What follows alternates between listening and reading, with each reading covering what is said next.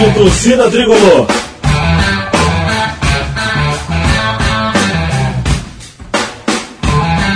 Rock Flu.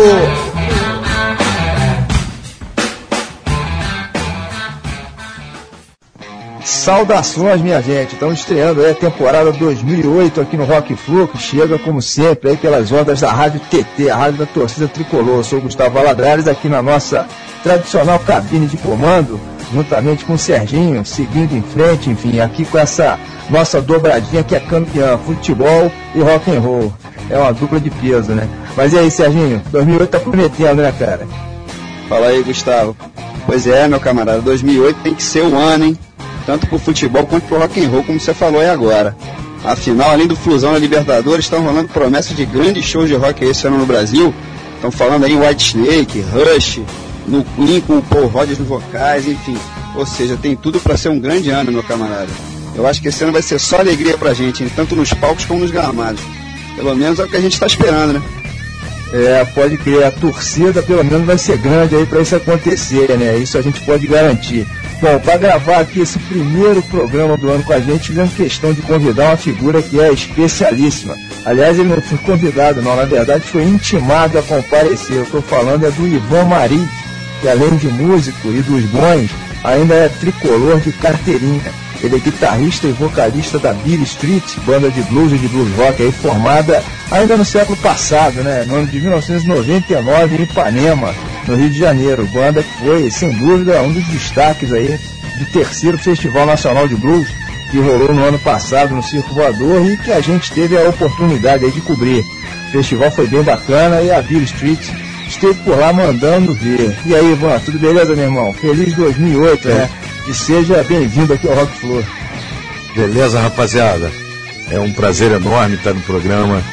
Inclusive, assim, a, a, grande felicidade de estar nesse programa é porque eu acho que pela primeira vez não estou a fome com a vontade de comer, né?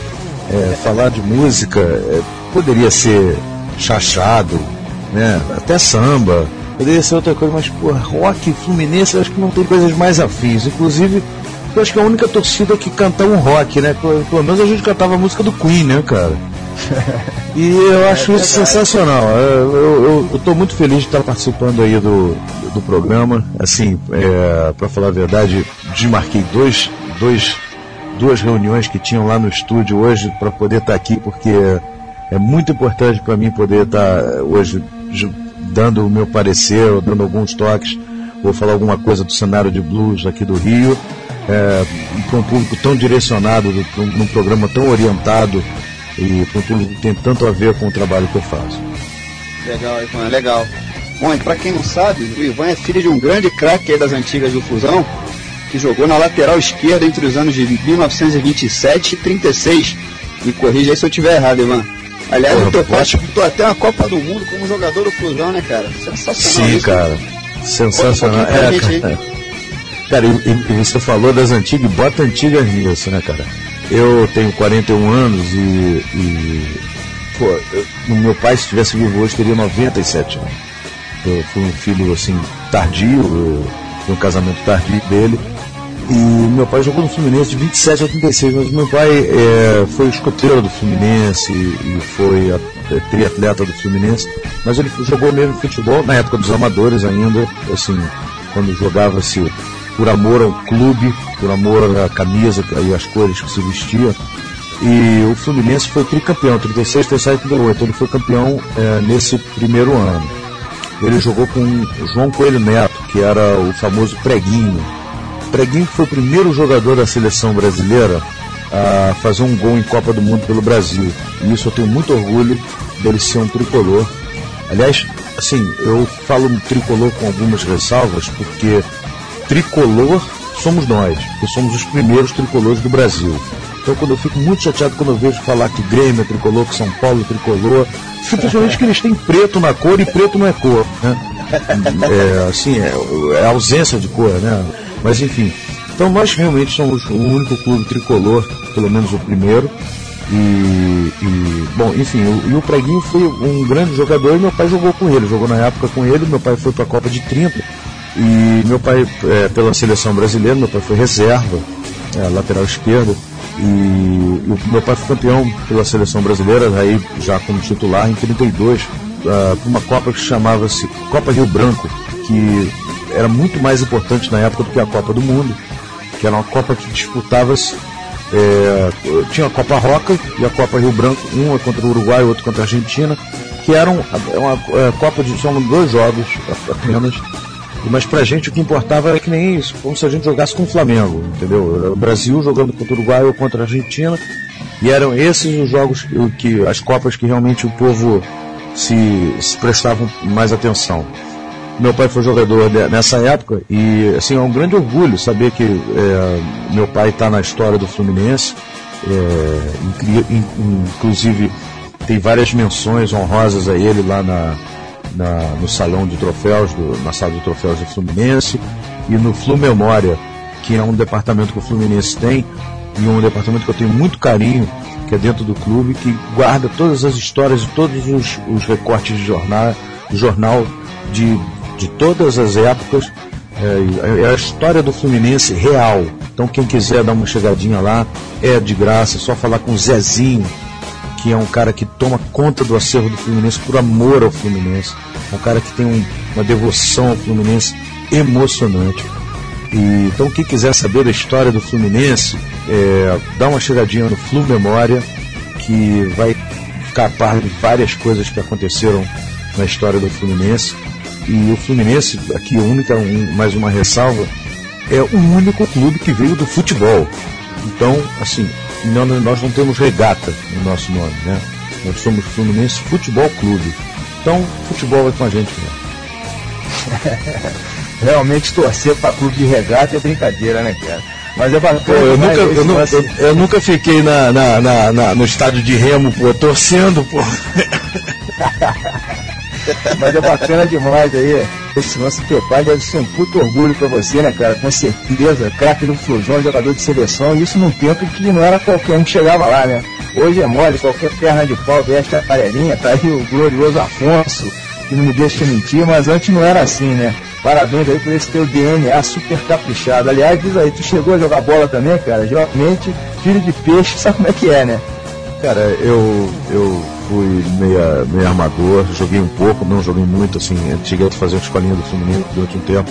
E uma coisa que assim, meu pai não ligava muito que nem que eu fosse tricolor ou que eu jogasse futebol, ele não tinha muito esses caprichos, apesar dele ser, dele ser muito tricolor. O pessoal das antigas não, era fan, não tinha esse fanatismo.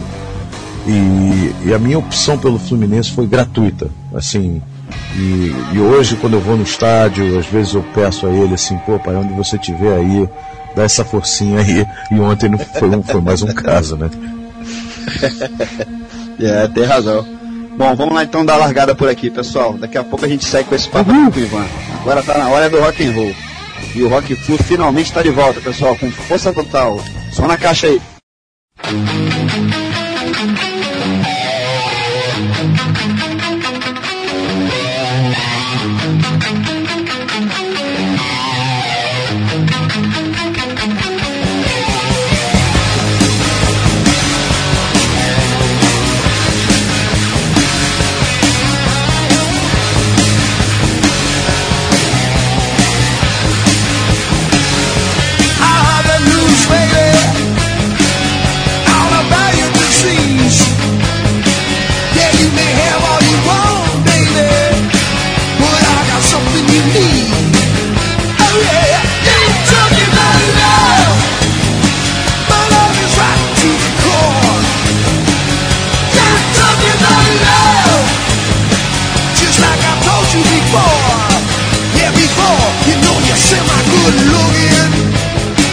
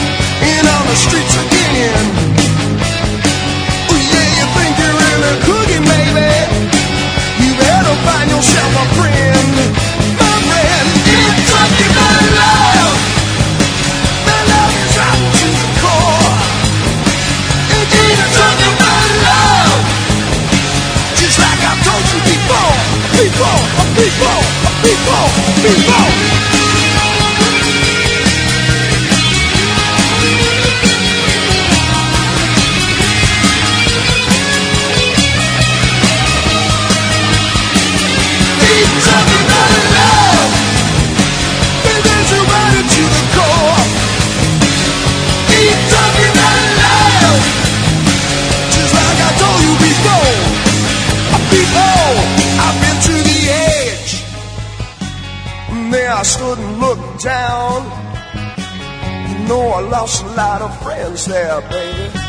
I got no time to mess around. Mm, so if you want it, got to bleed,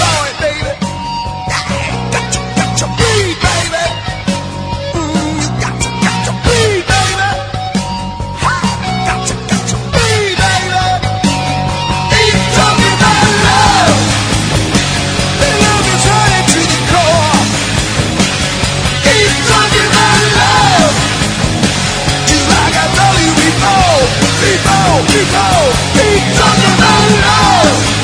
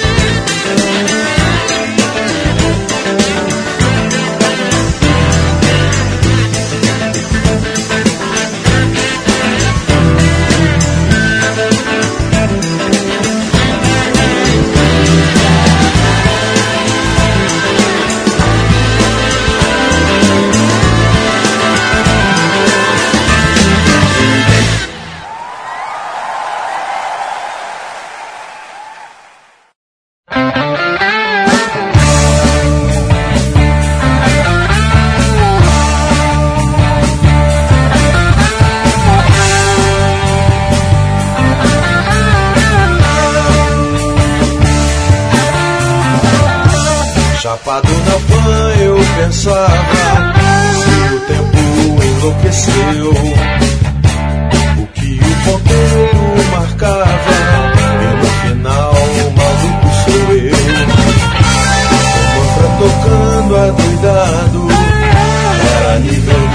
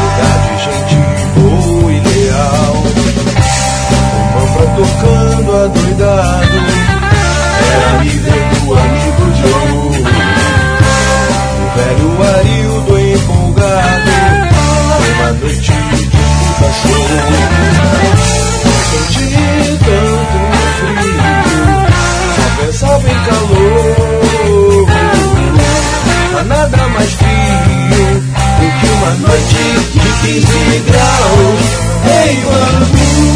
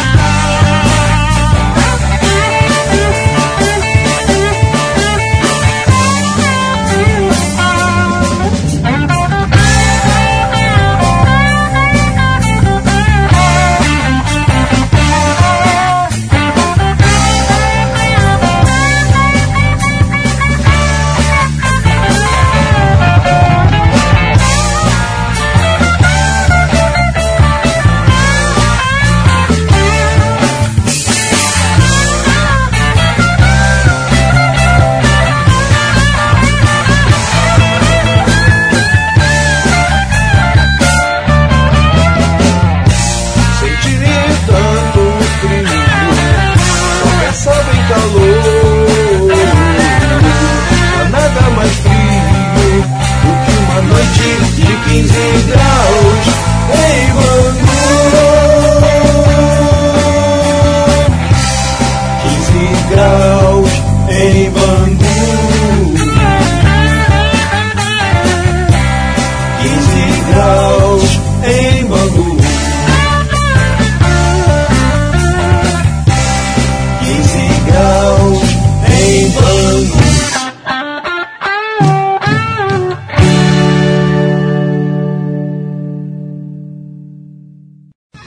Essa faixa que acabou de rolar aí foi a 15 graus em Bangu, justamente da Billy Street, que é a banda do nosso convidado aqui de hoje, o Ivan Maris.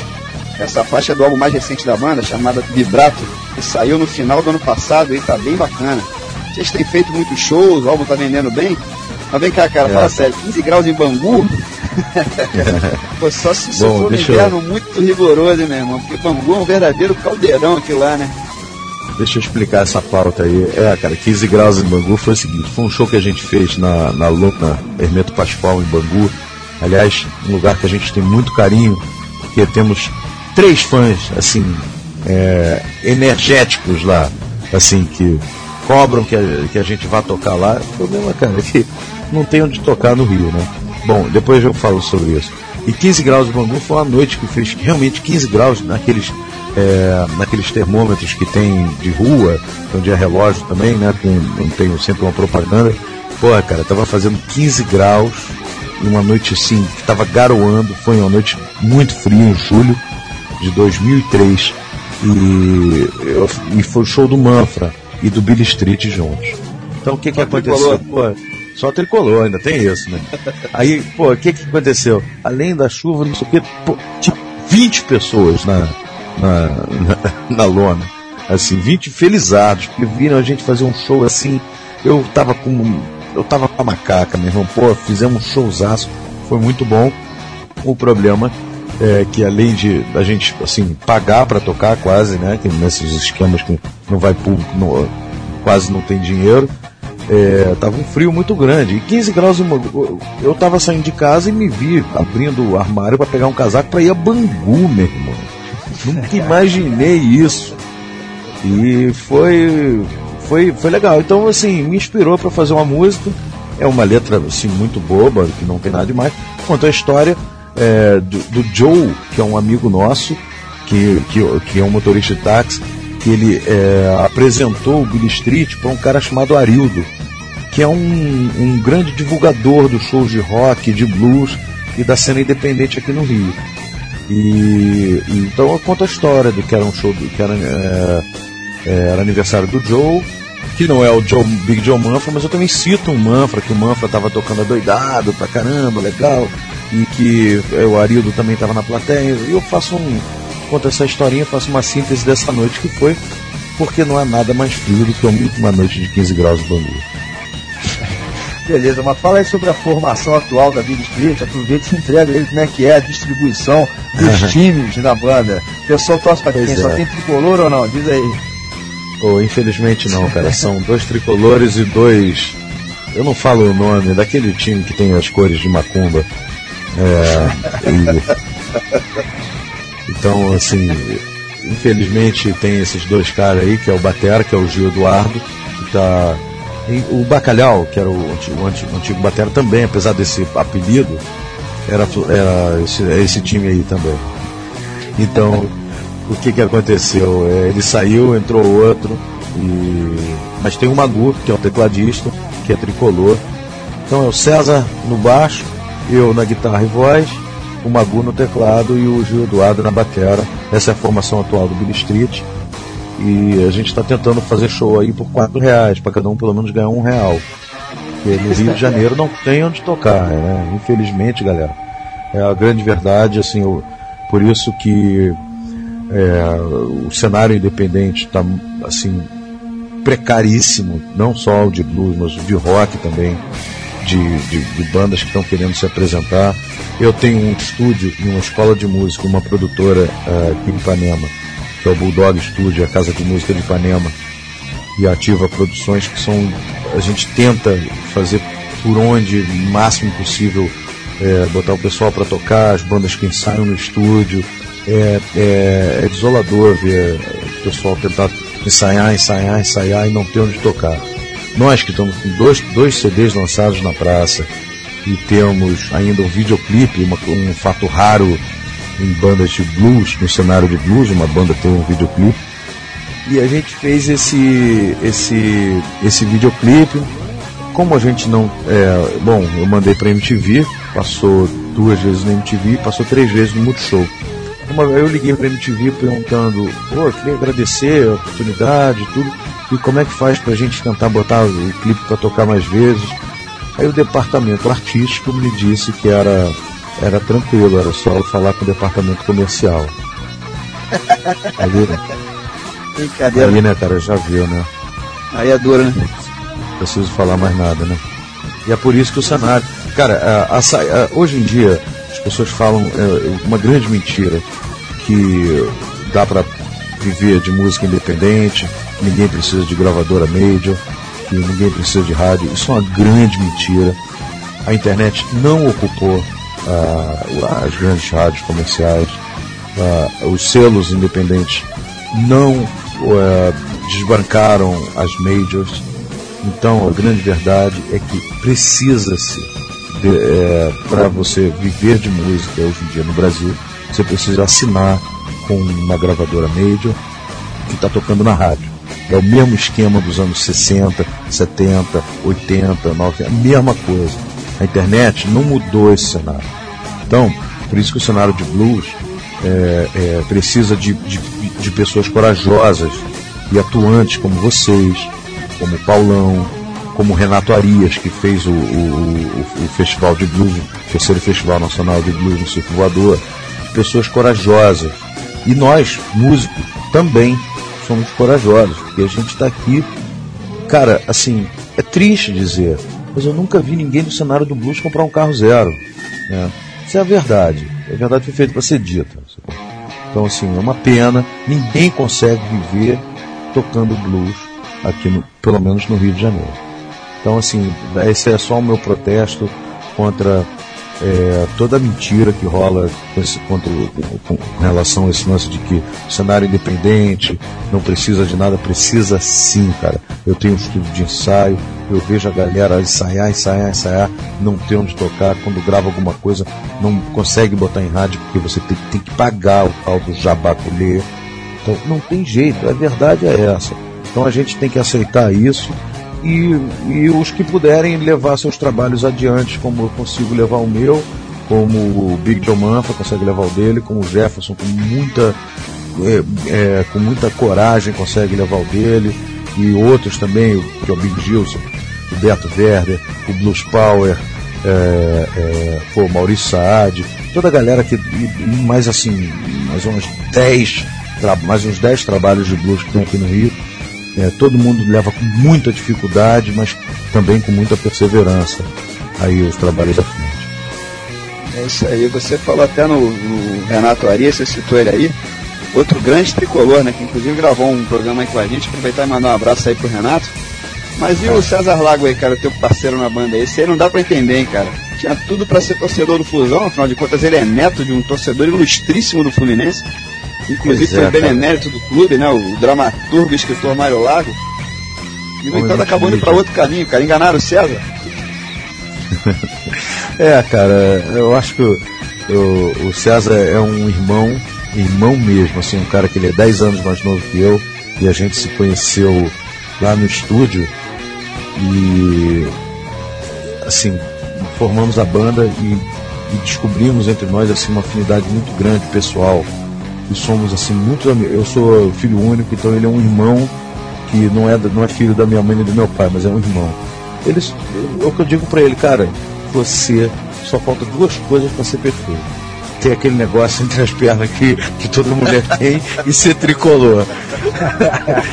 então, meu irmão, é bom que você continue flamenguista mesmo e homem, porque, porra, senão, cara, eu tava casando contigo. é um irmãozaço do peito. É o cara que eu sei que. é o cara que eu sei que a qualquer momento, pô, tá aí, a gente batalha assim todo dia pelo Billy Street, ele é meu sócio na escola de música, a gente batalha arduamente para os nossos negócios irem à frente. Nós somos é, empresários e, e, cara, é muito difícil trabalhar com música no Brasil. Assim. É, eu não sei se é porque nas escolas não tem, que nem nos Estados Unidos ou na Europa, que as, as, crianças já aprendem a lidar com música desde criança. Eu não sei, cara, a música é uma coisa muito marginal no Brasil. Eu percebo isso claramente. E, e graças a Deus, assim, encontrei um parceiraço que me dá muita força, é, tanto, tanto só no Billy Street quanto em todos os outros negócios que a gente está envolvido. E tá aí, meu irmão. Eu, nasceu com esse defeito, é flamenguista, mas tá aí, gente boa. Rapaz, eu não tenho raiva do Flamengo, eu vou falar até a palavra, porque eu não tenho raiva do Flamengo, não. Eu, eu, eu, eu, quer saber? Eu amo o Flamengo. Porque eu teria um desgosto profundo se faltasse o Flamengo no mundo. Tá certo. Tá como diria, como, é, é, me, deixa me deu, cara, foi o time que mais me deu felicidade. O que eu posso tem fazer, razão, cara? Razão. Cara, como eu já fui feliz em cima do Flamengo, ainda tem uma outra coisa assim que é importante dizer. Flamengo tem mais torcida. O Fluminense tem mais gente. É, por aí. a conta é mais ou menos essa, cara. Bom, a faixa imediatamente anterior que rolou aí nesse bloco inicial foi a Cloud Nine, de autoria do George Harrison, né, um dos ultra cultuados guitarristas dos Beatles, e que após o fim da banda teve uma carreira solo bem extensa, tendo lançado aí cerca de 20 álbuns. Na verdade, ele nunca parou, né? Ótimo músico, sempre naquele estilo marcante de fazer cada nota valer a pena, enfim, George Harrison faleceu em Los Angeles nos anos 2001, aos 58 anos de idade. E para a gente comentar aqui como curiosidade, enfim, pouco antes da sua morte, alguns meses antes, ele gravou uma versão de um sucesso brasileiro, a música Ana Júlia, que fez na época a carreira dos dois irmãos explodir de vez aí em todo o país, o que não deixa de ser interessante, né? Um ex-Beatle gravando um sucesso aqui do rock nacional. Geralmente acontece Orgulho. o contrário, né, Ivan? Cara, eu, eu, eu fiquei orgulhoso. É, eu fiquei orgulhoso dele ter gravado essa música. Aliás, vocês acertaram assim. É, quase todas as músicas são músicas que eu adoro. Em Talk About Love também, que eu sei que vai rolar aí. Eu adoro Cloud9, cara. Chocante essa música. Eu tenho o LP. Né, comprei na época, se não me engano, 88. E, e assim, e, e o George Harrison, cara, é assim, devia ser um cara muito tranquilo, muito relax, muito maneiro. Pô, eu, assim, como gostaria de ter conhecido. É, uma coisa, é, um fato muito legal que eu achei que os Los Hermanos fizeram, que eu bato palma para eles. eles. Eles deram a maior rasteira que qualquer artista já deu numa major. Quando eu falo major, é uma gravadora, porque existem as quatro, são as quatro grandes, né? Cinco, tem um é. aqui também, se diz grande, mas enfim. Então ele deu a maior rasteira que um artista já deu numa gravadora, que eu achei sensacional. Que contrataram os dois irmãos assim, achando que eles iam fazer só Ana Júlia, né? E, e, eles fizeram Ana Júlia e todas as outras músicas e todos os outros discos dele foram músicas conceituais e não comerciais. É, e não, desculpa, promocional. Comercial até Beethoven era. Então, é, tudo que foi feito música e colocado exposto às pessoas, ela é comercial, mas não necessariamente promocional. E a música, é, a música dos Los Hermanos, ela, ela se tornou conceitual e eles é, é, angariaram um número enorme de fãs, diferente daqueles dos fãs de Ana Júlia. E isso eu é achei, verdade. sim, uma jogada de marketing maravilhosa, cara. Eu tiro o chapéu para eles. Sensacionais os caras. Bom, é a faixa que abriu essa temporada 2008 aqui no Rock Flu foi em Talk About Love, foi pescada do primeiro álbum do Van Halen. Aliás, a gente comentou lá na abertura do programa sobre várias bandas que devem vir ao Brasil esse ano, e o Van Halen é, um, é uma delas. Estão rolando um forte boatos aí que esse ano eles vão aparecer novamente aí pelo Brasil, né? Eles estão em turnê e parece que estão em grande forma novamente, isso é muito bacana, né? O Van Halen marcou época, uma banda importantíssima do universo do rock and roll. Pô, eu fui no show deles em 82 no Maracanãzinho, cara. Foi maneiro. Tomara que eles voltem aí. Opa, vamos, vamos torcer aí. Bom, mas voltando aqui ao papo sobre futebol, o Carioca já está em andamento, né? Rolaram aí as duas primeiras rodadas. Sábado passado a nossa estreia contra aí, o glorioso Cardoso Moreira. E aí, na quarta-feira enfrentamos aí o igualmente poderoso esquadrão do Duque de Caxias, que até deu um susto na gente, né? Mas e aí, o que vocês estão achando aí desse início de temporada até agora, hein, Serginho? Cara, Gustavo, eu tô gostando. Desses dois jogos aí, eu acho que o saldo é positivo. Tem bastante coisa para ajustar ainda, né? Mas eu tô levando fé aí nesse Esquadrão 2008. E você, Ivan, o que, que você tá achando aí? É, eu acho que tinha que ter um, um lateral esquerdo contratado. Uh, eu acho que o Gustavo Neri, é, não acredito que ele vá que ele vá se firmar no Fluminense. A torcida, poxa, cara, no, no segundo jogo o Neguinho tá vaiando o cara. Como é que esse cara vai fazer um ano no Fluminense? Não acredito que esse cara vai conseguir ficar no Fluminense. Inclusive, acho que o contrato dele já deveria ser rescindido, porque a torcida, assim, houve uma antipatia direta contra o cara. Então, acho que a gente deveria ter um lateral esquerdo e mais um meio de campo. Só contratar mais dois jogadores. Sei que não é fácil isso para o Fluminense também. O Fluminense não é nenhum clube milionário, mas é, gostaria muito que o Fluminense tivesse um lateral esquerdo mais confiante e talvez comprar, não sei, cara, comprar um lateral direito é, mais, mais aguerrido, porque o, o Gabriel é muito, é muito bom, mas ele é de Veneta, né? Então, assim, ó, as duas laterais ainda é, aparentemente não, não, não, dando, não estão dando liga com relação às contratações para o ataque, será que dá para jogar todo mundo numa boa? O, o Leandro Amaral gosta do dois juntos ou você acha que o Renato vai ter vai acabar tendo problemas aí para acertar o time? Cara, eu sou fã do 4-3-3, é, mas 4-3-3 com, com ala eu já acho mais difícil, assim. É, eu, eu, acho que o, o, o 3-4-3 pode caber, Eu acho que tem que ter três atacantes, sim. Eu acho que time que quer ganhar tem que ter jogador bom no ataque. E, e a gente, na realidade, a gente tem quatro atacantes, né? Porque o Thiago Neves, ele é um, não dá para dizer que ele não é um atacante. Ele fica ali fazendo aquela coisa de armador, mas ele é um senhor atacante.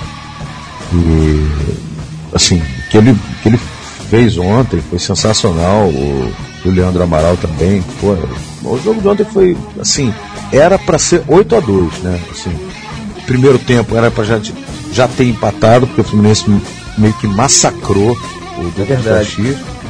É, de bola na trave e tudo. E é. isso não deu em jornal nenhum. Inclusive, nenhum jornal falou do primeiro tempo. Primeiro tempo, o Fluminense estava cambeta, mas mesmo cambeta, pô, pressionou eles o tempo todo. Eu não é vi um jornal, não vi um jornal, nem o Globo Esporte, nada falando do primeiro tempo. Não houve nem nos melhores momentos da, do Sport TV, não mostrou nem a bola na trave. É, e os caras também foram duas tempo. vezes lá só, né, cara? Foram duas vezes é, fizeram dois gols, pô. Não, foram três vezes, fizeram é. dois gols. Teve uma que o Viola quase meteu de novo. Agora, é. no, no segundo tempo, foi um massacre, cara. Foi um, um jogo delicioso de se ver. E foi aquilo que eu estava falando no início do, da entrevista, assim, do programa, porque é, uma pequena mudança de dois jogadores bastante medianos, Júnior César e Cícero, dois caras que tiveram ano passado aí, jogaram o ano passado inteiro, não fizeram absolutamente nada demais. E o Fluminense teve aquele volume de jogo. Isso prova a qualidade do, do, do, do meio para frente e a qualidade também da defesa. Acho que o Fluminense tinha que botar o Roger é, de alguma maneira como terceiro zagueiro.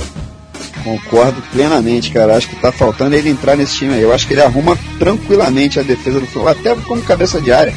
Eu acho que ele dava uma arrumada a esse time aí. E é. também acho, cara, que esse ano é super importante o apoio da torcida, hein? Olha, cara, a torcida ontem botou numa, num, num horário ruim, dia chuvoso e pô, sete e meia da noite é estranho, né? Quando não é 9h45 é, é sete e meia. Não, não entendo esses caras, cara. Ou enfim, eles botou 15 mil pessoas no Maraca ontem. Não foi tão pouco assim não. A torcida do Fluminense tá indo. A torcida do Fluminense não é muito de, de ir nos jogos, cara, mas com, com um time bom vai. Quando, quando o Romário veio pro Fluminense, aquele 5x1 contra o Cruzeiro, porra, botamos 70 mil pessoas no Maracanã, né, cara? É, tem razão. E você me, você me falou aqui em off, ô, ô, Ivan, que você tem uma ligação com a torcida, você fez parte de torcida na década de 80, Sim. se eu não me engano. Isso, Fui da Garra Tricolor. Eu fui, eu e uns amigos fundamos uma torcida chamada Raça, Raça Flu. Depois a gente se uniu com a Garra Tricolor. Ah, frequentei um tempo a Young Flu, mas infelizmente, assim, é, eu, eu, hoje em dia eu sou um grande admirador da Legião Tricolor, porque é uma torcida que não torce para a torcida, ela torce para o time. A Young Flu, ela torce para Young. Né? E, e, eu já vi, assim, coisas impressionantes, assim, de, de se ver. É, pessoas vaiando, jogadores, bons jogadores com a camisa do Fluminense que estavam com garra por algum problema político que eu não entendo qual é. E é, eu, não, não sei por, e eu não sei por que, que a torcida, a, a, Young Flu. E é impressionante, né? A Legião Tricolor já está maior que a Young Flu. Ontem, pelo menos, é. no estádio estava pau a pau. Né? É, e, e, inclusive a, a Flu está se aproximando da Legião, cara. Hoje a, a já está com uma postura mais light, eles estão ficando, estão entrando Sim. em acordo, ele está ficando legal. Acho que a, o, esse movimento da Legião foi super importante, né? Importantíssimo, cara. É uma pena, porque a Flu, o seu Armando, eu conhecia ele, ele não fundou a torcida, uma, a torcida para pessoas brigarem, saírem na porrada, matar o outro torcedor de outro Claro que não. Eu me lembro quando a Young Flu estava uh, surgindo, quer dizer, se não me engano, é de 70 e pouco. Eu comecei no Maracanã em 73, acho que a Young Flu é ainda mais antiga do que a minha ida no Maracanã, mas eu vejo que, que a Young sempre foi, quando era uma torcida de família, né? E de, de uma hora para outra virou uma torcida de guerreiros, pessoas brigando, matando, matando torcedor de outra torcida, do Botafogo, do, do não sei da onde. Pô, isso é um absurdo, cara. É, o Fluminense não tem nada a ver com esse tipo de gente. Eu acho que existe uma, uma grande, grande maioria da torcida da, da Young Flu não são, não são pessoas assim, mas existe uma galera que que, que, que leva isso adiante. E eu sou radicalmente contra isso. Futebol não tem absolutamente nada a ver com isso. Eu quero poder, cara, levar meu filho no Maracanã e não ter medo e nem ir pro Maracanã como se eu estivesse indo para uma guerra. Que é isso que eu me sinto nos últimos anos. Ah, com certeza, com certeza. Bom, no próximo bloco a gente vai detonar somente bandas nacionais. A primeira que vai rolar é a Tomada, banda paulistana formada no final do ano 2000 e cuja formação atual conta com o Ricardo Alpendre nos vocais, o Rodrigo Casares Gomes na guitarra, o Marcelo Petre Bueno pilotando aí o baixo e o Alexandre Marciano na bateria. Esses caras lançaram até agora dois álbuns, o Tudo em Nome do Rock and Roll, que é de 2003, e um chamado Volts, que é de 2005, que são bem legais aí. É isso aí, Gustavo. Realmente é uma bela banda aí da nova geração, a Tomada. E na sequência a gente vai detonar um outro peso pesado, só que esse é das antigas. Eu tô falando do Sangue da Cidade, banda super cultuada lá atrás, nos anos 80. Banda do figuraça do Di Castro, que era o guitarrista e compositor, enfim, o líder da banda. Ele que, aliás, é amigo nosso aqui do Rock Club. Já fizemos até um programa tendo Di Castro como convidado no ano passado, um especial Led Zeppelin. Figuraça, grande Di Castro. E a faixa que a gente vai detonar por aqui é uma das primeiras composições dele e se chama justamente Sangue da Cidade. Aliás, foi daí que tiraram o próprio nome da banda, que acabou desaparecendo do mapa, né, lá por meados da década de 80, mas que, segundo a gente ouve falar por aí, ensaiando aí os retornos ao palco agora para 2008. O Sangue fez parte da trilha sonora do filmaço nacional que explodiu no ano passado, Tropa de Elite, e isso parece que animou aí o de Castro e o resto do pessoal lá. Vamos torcer aí, quem sabe 2008 não marque então o retorno dessa bandaça, uma das melhores do rock nacional. Tropa de Elite foi realmente um massacre, hein, Ivan? O que você achou do filme? Filmaço, cara, sim. Pô, muito maneiro. É, assim, triste, né, cara? Ver que é, é, é, é, o retrato da sociedade brasileira. Infelizmente, um, um, um filme com, com esse conteúdo fez tanto sucesso entre as crianças, né? Mas Verdade. um filmaço, assim, porra, você vê roteiro muito bem feito, é, direção muito bem feita, os atores muito bons, esse Millen, Millen esqueci o nome dele, que era o, o outro capitão, porra, assim, Capitão Fábio, porra, sensacional. Porra, cara, o cinema brasileiro nessa, nessa leva aí, depois de de Cidade de Deus, também outro, outro filme que tem. Aliás, o Cidade de Deus que é um filme que tem o melhor roteiro que eu já vi na minha vida, cara. É, show de bola mesmo, né? É. E o Sangue da Cidade, você curtia? Curte ainda não? Cara, eu não conheço muito, cara. Eu de Castro, encontro com ele aqui na praia de vez em quando, assim, gente boa pra caramba. Eu não conheço muito. Conheço o Da Mais Um, que é, foi muito, fez muito sucesso no Circo Voador e na Rádio Fluminense na época, mas eu, eu, eu sinceramente eu não conheço muito. Aliás, eu, eu, sou um cara muito por fora do, do rock brasileiro dos anos 80, assim, eu gostaria até de conhecer mais, mas na época que o pessoal estava ouvindo esse tipo de som, cara, tinha um, tinha uma, tinha um, eu fui mordido por um bichinho do blues, eu só ouvia Muddy Waters e B.B. King e Howlin' Wolf, cara. Eu, eu, então, enquanto a galera tava ouvindo isso, eu, eu só ouvia essa galera. Agora teve um que me fez muito cabeça, mas muito mesmo. Pô, quando lançou o som na guitarra foi o Celso Blues Boy, que eu ah, tirava isso. É.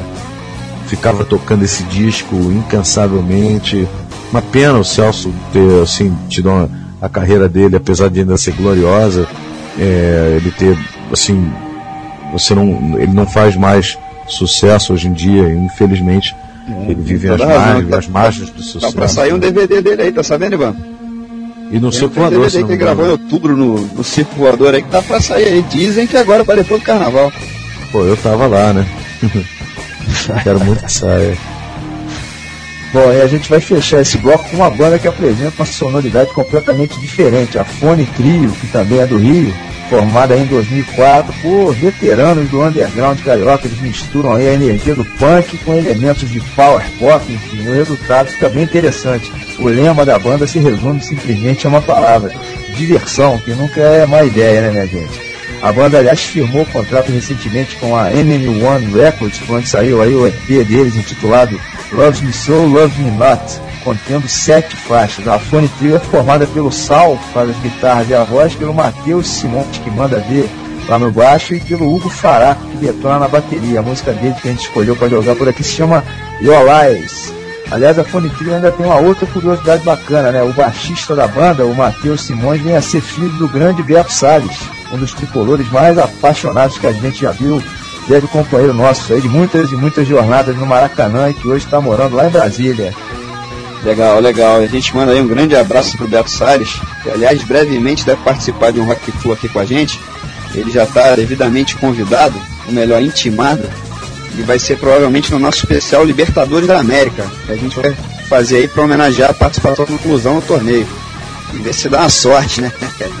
e não deve demorar muito para sair do forno não. A gente vai trazer aí pra galera bandas de todos os países que participam da Libertadores, como por exemplo Argentina, Uruguai, Paraguai, México, Chile, Peru, Colômbia, até a Bolívia, sem falar no Equador e na Venezuela, hein? É mole. Vamos mostrar aí como é que é riquíssima essa cultura de rock and roll nesses nossos vizinhos aqui do continente. Muito embora por aqui a gente quase não tenha acesso a esse material. Cara, conheçam depois o Voodoo. Uh, a gente produz um, um, festival de rock chamado Bulldog Rock Night na Melt. Uh, uh, depende, varia do mês que é, mas é geralmente é segunda-feira à noite. E estava passando aqui pelo Rio uma banda chamada Voodoo, pelo Brasil, e a gente contactou eles, eles vieram de, Goi de Goiânia, estavam fazendo show em Goiânia, e eles vieram de Goiânia até o Rio de ônibus, maior relação, ficaram num albergue aqui em Ipanema para tocar de graça. De graça, sem ganhar um centavo de Bulldog Rock Night. E, cara, foi sensacional. Os caras são bons pra caramba. Eles são de uma cidade chamada Rosário, onde o Brasil jogou em 78. E são rosarinos. Os caras tocam pra caramba. O cantor é bom pra caramba. Conheçam Voodoo com U, tá? dois U's. É Voodoo. Pô, procurem depois na internet. Cara, uma banda argentina maravilhosa. Eu gosto muito uh, do, do, do Fito Paz, eu gosto muito do Charlie Garcia. Os trabalhos dos caras são maravilhosos. E tem um cenário forte de blues uh, em Buenos Aires também. É verdade. Que, é, que era o. Era, uh, papo, né, cara? O Papo era Papo, papo Blues, é, que era, era, um, era um cara tem o Miguel Botafogo também. Olha, cara, o, o, o resto da América do Sul tá melhor do que a gente, viu? Mas, pô, Miguel Botafogo não dá pra tocar no Rock Flu, né, cara? cara, é, é, pra falar a verdade, o som dele nem é assim tão maneiro. Eu, eu até falei porque tem outros sons, tem outras bandas mais maneiras. É que o nome dele atrapalha muito, cara. verdade. É verdade. Bom, vamos lá então, tá na hora da gente puxar mais um rock and roll aí pros ouvidos, vamos pedir aqui ao Ivan Maris que anuncia esse bloco pra gente, mantendo uma tradição aqui do Rock Club que de longa data, né? Vai lá, assume aí esse papel de DJ manda bala. Atenção galera tricolor, mais um bloco de rock and roll com vocês aqui com Meu Deus que Mulher da banda de São Paulo Tomada. Logo depois, Sangue da Cidade com Sangue da Cidade. E depois a música Your Life do Fone Trio.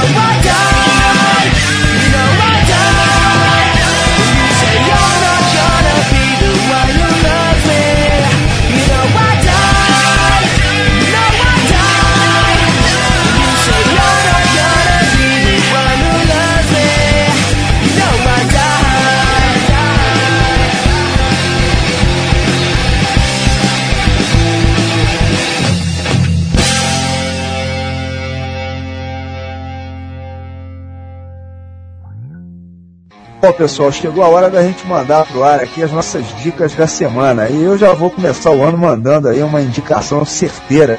Essa, pô, essa aí vai na mosca. Eu vou falar aqui de um livro sensacional que acaba de sair pela Zahara Editora, intitulado Jimi Hendrix, a dramática história de uma lenda do rock. É de autoria da Sharon Lawrence, que foi repórter da United Press International, especializada em música e cinema, além de assessora de imprensa e consultora de empresas grandes aí como a MCA, a Columbia, a Apple inclusive, que trabalhou diretamente com astros do rock como Elton John e David Bowie. Ela foi amiga pessoal do Hendrix, uma espécie de confidente que ele tinha, enfim, e pôde acompanhar de perto toda a trajetória desse verdadeiro monstro sagrado da música, né? Desde os seus primeiros passos até atingir o estrelato. O livro traz toda a verdade por trás das relações familiares do Hendrix seus problemas com o pai, principalmente, e também toda a confusão que se criou em cima dos direitos da obra dele após o seu falecimento em 1970. Até hoje existe rolo aí nos tribunais por conta disso. Parece brincadeira, né? O Hendrix era mais ou menos aí como o nosso glorioso Thiago Neves, né? Não podia ver um contrato pela frente que já ia assinando. Brincadeira. Muito bom. É verdade, é verdade. Mas o Thiago Neves parece que finalmente desenrolou lá dele lá com o Palmeiras, né? Essa negociação aí que envolveu também o Lene. Já o Hendrix, eu acho que infelizmente acabou se enrolando muito mais com esse lance de contrato. Enfim, fato que acabou aí atormentando o cara já durante o final da carreira, um pouco antes de sua morte, e que talvez tenha contribuído para aquele trágico desfecho, né? Uma, uma, pena. Bom, Gustavo, eu queria falar de um outro livro só que esse tem a ver com o Fluminense. É o Epopeia Tricolor, a conquista da Copa do Brasil e a volta à América, lançado pela KGB Editora e de autoria do João Marcelo Garcês, nosso amigo aí, grande João, e que é responsável pelos textos publicados na internet, no blog do torcedor do Fluminense, lá no site do Globoesporte.com. A gente esteve lá na tarde de autógrafos dele, lá no lançamento do livro nas Laranjeiras, que inclusive contou com a presença ilustre aí do presidente eterno aí, Francisco Or, que inclusive é quem faz o prefácio do livro, enfim, vale muito a pena. O livro traz textos sobre cada um dos jogos da Copa do Brasil 2007 e mais a campanha bacana que a gente fez aí no Brasileirão do ano passado, uma visão bem pessoal que às vezes chega até a emocionar a gente de verdade. E o livro pode ser adquirido em vários postos de venda, como por exemplo a Banca Tricolor, que fica lá no Largo da Carioca, na loja Só Tricolor de Niterói, além, é claro, da Flu Boutique, da Só Tricolor na Senador Vergueiro, no bairro do Flamengo, em Copacabana, na esquina da Barata Ribeiro com a Praia do Júnior, no Grajaú, na Praça de Mundo Rego, e na Praça Sans Pena, em frente, na banca de jornal, ali bem em frente à CIA. E você, Ivan, manda alguma dica aí pra gente aí. Bom, cara, é, bom, galera, é, eu vou fazer, então, vou aproveitar, vou imputar uma dica na outra, vou, vou dar duas dicas, pode ser? Beleza. Claro. A primeira dica é o Billy Street, com o lançamento do CD Vibrato aí. Bom, se, se grandes artistas aí do cenário brasileiro da música ficam dois anos lançando CD, a gente que, que é pequeno pode ficar três anos, né? Assim, pelo menos três anos. A gente lançou nosso CD ano passado, mas a gente ainda quer ficar mais uns dois anos lançando esse CD. Então eu vi o Brato Beat à venda no, no Submarino, Billy Street, que se escreve B-E, B de bola, B-E-A-L-E, B-A-L, Street, S-T-R-E-T. É Billy Street, para quem não sabe, foi, é uma rua na cidade de Memphis, onde Billy King começou tocando uh, seu, o seu violão na época, uh, no meio da rua para ganhar uns trocados. E hoje ele tem, ele é dono de um, de um clube de música, um, uma casa de música chamada Billy King Club, de onde Elvis Presley, todos os grandes blueseiros e roqueiros que estavam indo, uh, principalmente os bluseiros que estavam indo do Mississippi do delta do Mississippi para Chicago, onde Chicago tinha uma oferta de trabalho muito grande.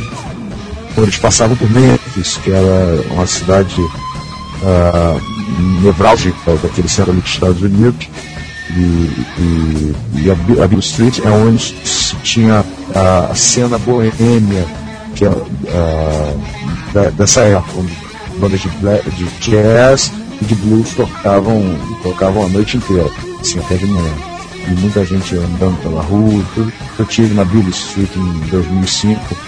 Hoje em dia, infelizmente, a Billy Street não passa de um tourist trap, ou seja, uma armadilha para turista, uh, onde só um bar, o do Billy King e um outro bar, tocam blues. São quatro quarteirões é, de bares tocando bandas de cover o tempo todo. E isso, a mesma coisa acontece na Bourbon Street, Nova Orleans. Não há jazz, como muita gente pensa que há. Não há blues em Nova Orleans. Apenas bandas de covers tocando em seis, sete quarteirões. Você vê apenas bares tocando bandas de cover. cover o que é uma pena, assim, eu acho, eu acho que a música, uma música tão rica e fundamental para a humanidade como o jazz e o blues, esquecidas no seu próprio, no seu próprio destino, no seu próprio lugar, local de nascimento e a gente não sabe qual é o destino dele, da, dessa música, né? Bom, e a outra dica que eu quero dar é uma dica que eu tenho com muito carinho, uma banda chama-se Drive by Truckers, é, dirigido por caminhoneiros. É uma banda uh, do Alabama com três guitarristas, uh, mas que não, não tenta remeter nada à época do, ao, som da, de, de Allman Brothers, nem de Lynyrd Skinner, mas é uma banda muito, muito legal, uma, uma baixista, uma, uma loira muito bonita. E eles estão lançando um disco, quer dizer, ainda não lançou, mas vão lançar em breve, um disco chamado Brighter Than Creation's Dark. É uma, já está disponível na, na web para dar uma escutada nas músicas desse disco. Eles que têm uh, 11 discos lançados, é uma banda maravilhosa E hoje em dia eu estou apaixonado pelo som dessa galera e é o que eu ouço da hora que eu acordo, da hora de dormir. Drive by Truckers. Legal, legal. Ô Ivan, no ano passado rolaram eventos bacanas no Rio, né? Você está falando aí de, de, da cena lá de, de jazz, de blues, enfim. Aqui rolou aí o terceiro Festival Nacional de Blues.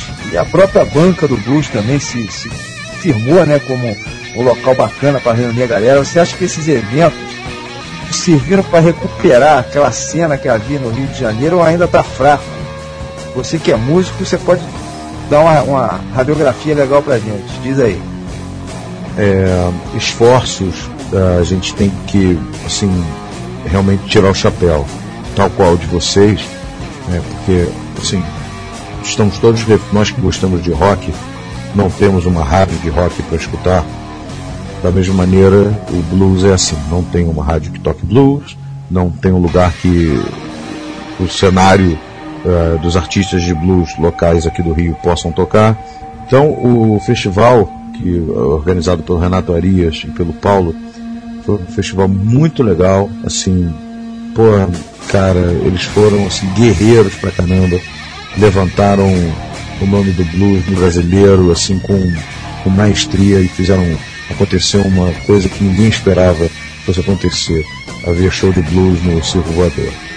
E a banca do blues também. É, a banca do blues, o Paulo e a Denise fazem o que podem, das tripas coração para botar a galera para tocar, são entusiastas e, e, e, assim vem o blues com um olhar carinhoso, uma coisa que é comovente. Agora, assim, não dá, gente, pra gente pra esconder aquilo que eu estava falando alguns blocos atrás. É, a gente não pode viver de um festival, de uma, um lugar para se tocar é, para o público gratuitamente no, na, no centro da cidade. Isso assim é, é legal. É, isso seria apenas mais um complemento se a gente tivesse duas ferramentas muito importantes de trabalho. Seria as rádios, ou pelo menos uma rádio e um local. O, o, olha só, o, o rock brasileiro dos anos 80, ele, ele, ele é fruto de uma combinação direta de dois elementos que, que se completam e que são fundamentais para a existência de um cenário cultural. No caso com a música, é a rádio e o circo voador. Então, assim, o circo voador, o que é que fazia? Ele pegava as bandas que tocavam na rádio e botava para tocar lá. Pô, sucesso total, público, tudo cheio. Agora, não adianta o circo voador querer fazer um festival de rock ou festival de blues ou qualquer outra coisa, se essa música ou, ou, não interessa, nem que seja uh, de chachado, mas que essa, essa música tem que estar tá tocando numa rádio. Se ela não tiver a outra ponta do negócio, que música é negócio, se ela não tiver uma outra ponta do negócio, não vai funcionar. Então não adianta ter um, uma rádio se não tiver uh, onde as, as, bandas que tocam na rádio se apresentarem. E não adianta ter um lugar para se apresentarem se não tiver uma rádio para difundir uma radiodifusora que possa espalhar é, pela, pela, pela, cidade a, a, a, música que sendo tocada. Então, assim, é um, são dois elementos que, que, faziam duas pontas do negócio darem certo. Hoje em dia é. a gente não tem isso. Tem que, tem, tem que ter outra, outra, outra Fluminense FM, né, cara? Faz falta. O nome já, o nome já falava tudo, né? É, eu também estou achando que tá na hora de dar uma levantada geral aí no espaço para boa música aqui no Rio, que andou bastante tempo aí dominado por, digamos assim, outros ritmos, que são menos nobres, né? Não sei se é muito correto falar isso, enfim, mas eu não poderia deixar de citar aqui também a movimentação em termos de rádio, né? Rádio online, né, pessoal? A gente está aí com a Venenosa FM, com uma programação bem eclética dentro do mundo do rock and roll, agradando aí todas as vertentes, do metal ao soft rock.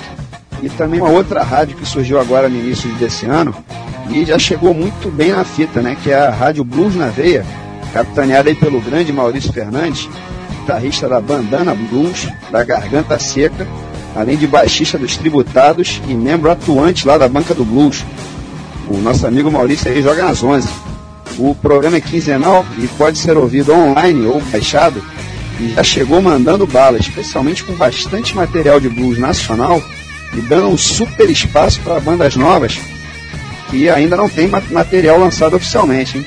Anotem aí, www.bluesnaveia.com. É uma ótima pedida, música de qualidade mesmo. A Rádio Blues na Veia é uma bela iniciativa aí do Maurício, né, Ivan? Cara, é que nem vocês, assim, é, são heróis. E, e eu, eu fico muito feliz do Maurício ter tido essa visão também, porque ele além de, de, de atuante do, do cenário, ele está agora do outro lado tentando botar a coisa para rodar. Isso é que importa. Eu só, eu só queria assim é, deixar claro é, que o, o, a rádio na internet é muito importante também. São ferramentas que ajudam a trabalhar, mas infelizmente a gente precisa desse tipo de, de, de, de ferramenta, que é uma rádio difusora. Beleza. Bom, pessoal, o bloco a seguir a gente vai abrir com Toxicity, do System of a Down, banda formada em Los Angeles em 95, que é conhecida não apenas pelo peso do som e por utilizar uma grande variedade de instrumentos, como guitarra barítona, mandolins elétricos, cítaras, violões de 12 cordas e vários outros instrumentos asiáticos, mas também pelas divisões políticas e sociais que eles inserem nas letras de suas músicas. Outra curiosidade é o fato de que todos os quatro integrantes da banda são descendentes de armênios. Interessante aí o sistema fadal, né, Serginho? Pois é, Gustavo. Aliás, essa é a banda preferida do meu sobrinho, Vitor. Aproveitar e mandar um grande abraço aqui para ele, grande tricolor e guitarrista. E como você falou, o som deles é realmente pesado. Embora exista alguma controvérsia em relação ao gênero musical da banda, já foram chamados aí de new metal, metal alternativo, e pela mídia, desde seu surgimento, eles ficam se enrolando aí tentando rotular a banda. E outra dominação que de vez em quando aparece é de Power Pro, eu sei lá que diabo é isso. Mas rótulos, enfim, são apenas rótulos, né? Na verdade, o que eles fazem é uma grande salada de estilos e de influências. E o que importa no final, claro, é a sonzeira. Esses malucos mandam realmente super bem. Fica a dica aí pro pessoal. Procurem aí e escutem System of. Eu gosto muito. Aliás, o guitarrista é, tem, tira um som de, de, de guitarra distorcida inacreditável. E uma das bandas que o César Lago do Bully Street mais chama. É, aquele é, Why They Always Send the Poor, aquela, aquela música alucinante, cara. Legal, legal. E na sequência vai rolar por aqui uma clássica do Cactus, banda de que a gente já falou bastante por aqui, enfim, que marcou a época lá no início dos anos 70. A faixa que vai pro é a One Way or Another, carro-chefe aí do segundo álbum desses caras, que é de 1971. Sensacional, cara. Me amarro, tenho o DVD deles, sou amarradão com a, com a Nine Apples, porra. Brincadeira, cara. Velho Boga, mas porra, muito bom. Bom, a faixa que vai fechar esse bloco é de uma banda que sempre teve um estilo um pouco mais light. Eu estou falando da The Band, formada por vários músicos canadenses, como o guitarrista e pianista Robbie Roberts, os multi-instrumentistas Richard Manuel e Dart Hudson, além do baixista Rick Duncan, que mandava muito bem também no trombone.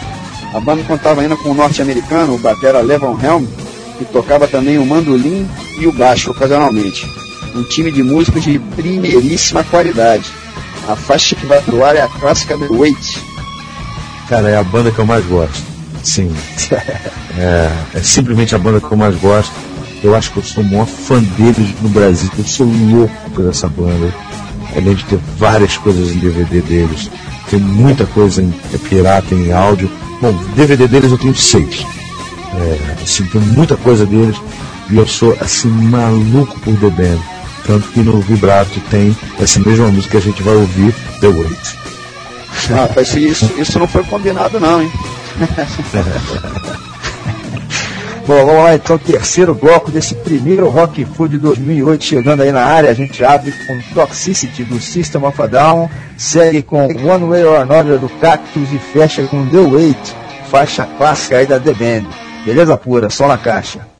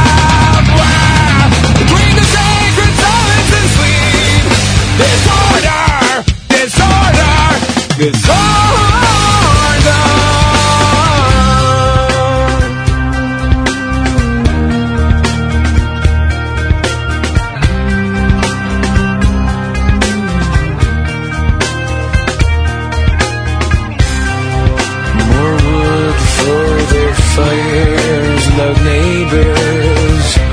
Flashlight reveries caught in the headlights of a truck. Eating seeds as a pastime activity. The toxicity of our city, of our city. No, what are you on the wall? How do you on this order?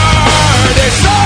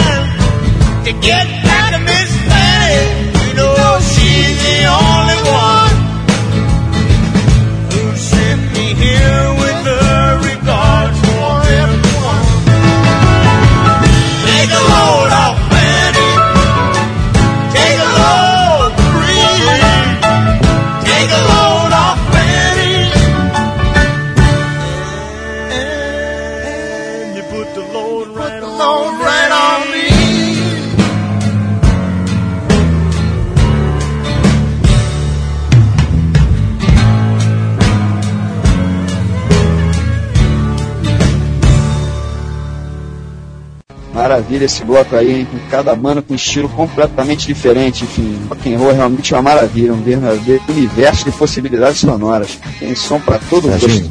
Sem querer interromper, né, que nem usou, já interrompendo. Cara, como é que eu, assim, ouvir essa música The Wait não dá a impressão que você tá andando de moto, cara? Do Kenya, assim, americano.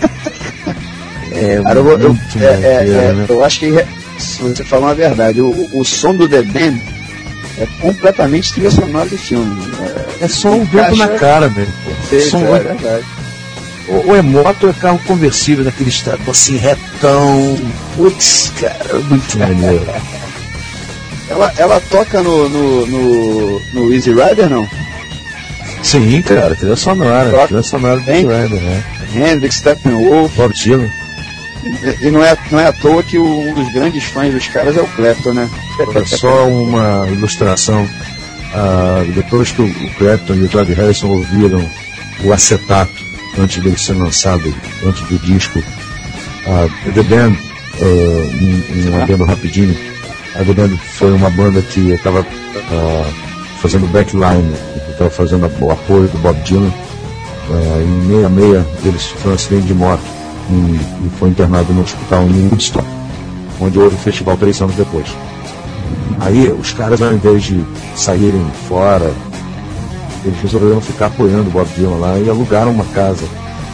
E ficaram, alugaram, na re- na realidade, duas casas, mas uma casa ficou sendo o QG deles. E eles, eh, eh, nessa casa que eles alugaram, era uma casa cor-de-rosa, uma casa grande. E eles chamavam a casa de Big Pink. Foi o primeiro Ah, disco que eles lançaram CD. é, The Music from the Big Pink. Então eles ficaram, como eles ficaram quase um ano é, reclusos nessa casa, fizeram um material enorme para dois discos, que é foi o The Music from the Big Pink, quando, que é o disco que tem The Wait, e depois fizeram um, um disco chamado The Band, que é o, assim, entre, entre parênteses, chamado Brown Album, que é o álbum marrom deles. E depois ainda teve um. Quando o Bob Dylan começou a se recuperar, ele começou a frequentar a casa também. E, e eles gravaram um, disco que, que o Bob Dylan lançou alguns anos depois, ah, chamado ah, Basement Tapes. É um disco duplo que ah, eles gravaram realmente na- no porão da casa. Eles botaram todos os instrumentos no porão da casa e uma máquina de gravação e gravaram. O disco tem uma qualidade assim de, de- de som não é muito boa, principalmente por os parâmetros de quando ele foi lançado em 78. Mas o Basement Tapes são, é um marco para mim, um dos melhores discos para mim, ah, que é a união do Bob Dylan eh, e, e o, e o The Band dentro desse, desse porão, gravando assim pra caramba, é maravilhoso, cara. Então aí, fica Você- aí. Vocês levam ela no show, ô, Ivan? The Wait? Pô, direto, cara. Pô, e, e, e assim, a galera mais velha que o pessoal curte pra caramba, o pessoal mais velho curte The Wait pra caramba. Então, a gente sempre leva, pô, essa música é. Cara, a gente costuma terminar o show com ela, é é a música carro-chefe da gente. Porra, realmente não fazia ideia que você curtisse tanto assim, não. Legal, caiu, Pô, encaixou bem o bloco aí. Pô, maravilhoso, cara, maneiro. E esse- essa, essa informação aí do, do band que a galera vai curtir também. Bom, estamos chegando aí ao final desse Rock Flu, nossa estreia na temporada aí de 2008 aqui do programa. E antes de puxar a saideira, que é de praxe, vamos detonar a nossa primeira promoção do ano também, né? Que é de lei. O brinde dessa vez foi ofertado, aliás, justamente pelo nosso convidado aqui de hoje, Ivan Maris. A gente vai sortear o CD da banda dele, Banda Street, chamado Vibrato, lançado aí no final do ano passado e que tá super legal. E a gente já aproveita para agradecer muito aqui ao Ivan pela sessão do brinde. E é claro, valeu muito a força aí, meu camarada. Obrigadão. Pô, obrigado vocês. É, com certeza, cara, o CD foi autografado e com muito carinho eu mando pelo, pelo correio para quem for, quem for agraciado aí. E espero que o cara goste do nosso CD. Maravilha. Bom, vai faturar então esse CD aí da Big Street, devidamente autografado pelo irmão Marins, guitarrista e vocalista da banda. O primeiro ouvinte que responder pra gente a seguinte pergunta: Qual é a data de estreia do Fluminense na Taça Libertadores da América agora em 2008? Mole, mole, né, galera? Mesmo quem não souber assim de bate-pronto, enfim, basta pesquisar rapidinho na internet aí que não tem mistério nenhum. Pois então, a primeira resposta correta, que chegou ao nosso e-mail de praxe, o rockflu.torcidatricolor.com.br, contendo aí o dia exato em que estrearemos na Libertadores 2008, vai faturar aí esse brinde no acto. É isso aí, pessoal. Bom, a faixa que vai fechar esse Rock Flu aqui de hoje chama-se A Mary, que é de autoria de uma das grandes revelações recentes saídas do mundo do rock and roll, a norte-americana Grace Potter, que além de cantar bem horrores, ainda manda a guitarra básica de responsa. Ela manda super bem também no piano, no órgão, enfim, é realmente super talentosa e tem tido críticas muito positivas lá nos Estados Unidos e até de muitos colegas músicos também, como é o caso do Warren Haynes, aí, o guitarrista e líder do Goft Music, banda que a gente sempre fala muito por aqui, por ser uma das principais atividades hoje, sem dúvida nenhuma. Eu já fui a dois shows deles, um aqui no Rio e outro em Chicago em 2005, logo depois do Festival de Blues de Chicago. Foi sensacional, meu irmão. É, então você, você falou aí do Band aí que é a tua favorita, a minha favorita é a Mula. A Mula é show de bola. Ah, sensacional. O Warren Henry simplesmente adora o som da Grace Potter, inclusive andou abrindo aí o show do Dr. Mill na última temporada, e ele sempre faz questão de deixar bem claro em várias entrevistas que é uma bandaça. Aliás, a banda de apoio dela, que é super competente, é composta pelo guitarrista Scott Lee, pelo bater e percussionista Matthew Burr, e pelo excelente baixista Brian Dombeiro, formando uma fusão bacana de rock and roll com meio sessentista ou setentista, com blues, algumas pitadas generosas de som music, que é para dar aquele molho bacana, né? Enfim, é bem legal. Fica a dica aí, Grace Potter.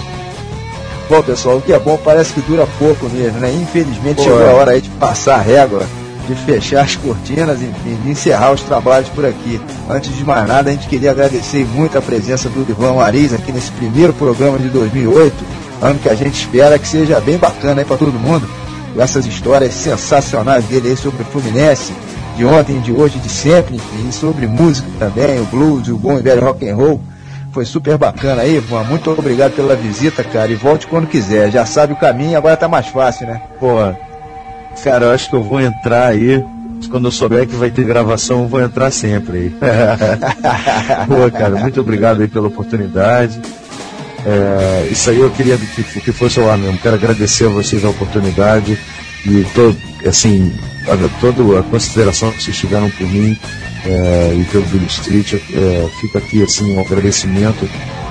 Gostaria de deixar meu carinho para todos os tricolores. Eu, eu como tricolor nato, tenho um Fluminense no meu sangue, meu pai era tricolor. E, e fica aí meu carinho para toda a torcida tricolor. É, é, pessoal, vamos comparecer ao estádio, ao Maracanã, vamos tentar, pô, vamos para Buenos Aires, se for o caso, vamos para Bolívia, vamos para Colômbia, para onde for, vamos meter bronca porra, botar o Fluminense para cima aí esse ano, vamos, vamos, vamos ser os campeões aí do Brasil nesse, nesse vamos, vamos ser os brasileiros que vão levantar a bandeira do Brasil aí no exterior. E fica então meu carinho para todos vocês. Obrigado Serginho, obrigado Gustavo, obrigado Betão aí, toda a força. E vamos meter bronca. Eu sou fã aí da, do, da galera do Torcida Tricolor, da Rádio Torcida Tricolor. Posso dizer uma coisa? É uma coisa que eu acredito Claro, muito, claro. Que eu, eu, eu, eu torço por isso. Que algum empresário que tenha visão de negócio veja o trabalho de vocês e compre o, o, o, o, programa de vocês, cara. Que é maravilhoso isso, entendeu? E essa é a minha maior expectativa. Que assim, alguém com visão de negócio, esteja vendo um palmo assim à frente do, do rosto, que possa ver, botar vocês, cara, para serem é, apresentarem o programa numa rádio aberta a todo mundo. Não que na internet não seja, mas é restrito a quem tem internet. né? E, e- e espero que esse ano a gente consiga, é, sei lá, cara, além dos títulos, que a gente consiga que a- o programa Rock Flu seja um programa agraciado aí para entrar numa rádio é, é, difusora aí e fazer muito sucesso. Beleza, Ivan, beleza. Bom, pessoal, vocês vão ficando aí ao som de A Mary, da Grace Potter, e a gente volta em duas semanas. Aliás, de repente, já com o nosso primeiro especial de 2008, conforme a gente já comentou aqui, o especial Libertadores da América, que com certeza vai surpreender muita gente. O que mais tem é banda bacana aí pelos territórios vizinhos. Saudações tricolores para todo mundo aí, pessoal. Valeu pela audiência. Saudações aí, Gustavo. Grande abraço, Ivan. Um abração, saudações tricolores a todos, cara. Isso aí, Ivan. Valeu, Serginho. Fusão 2008, minha gente. Só alegria. Aquele abraço.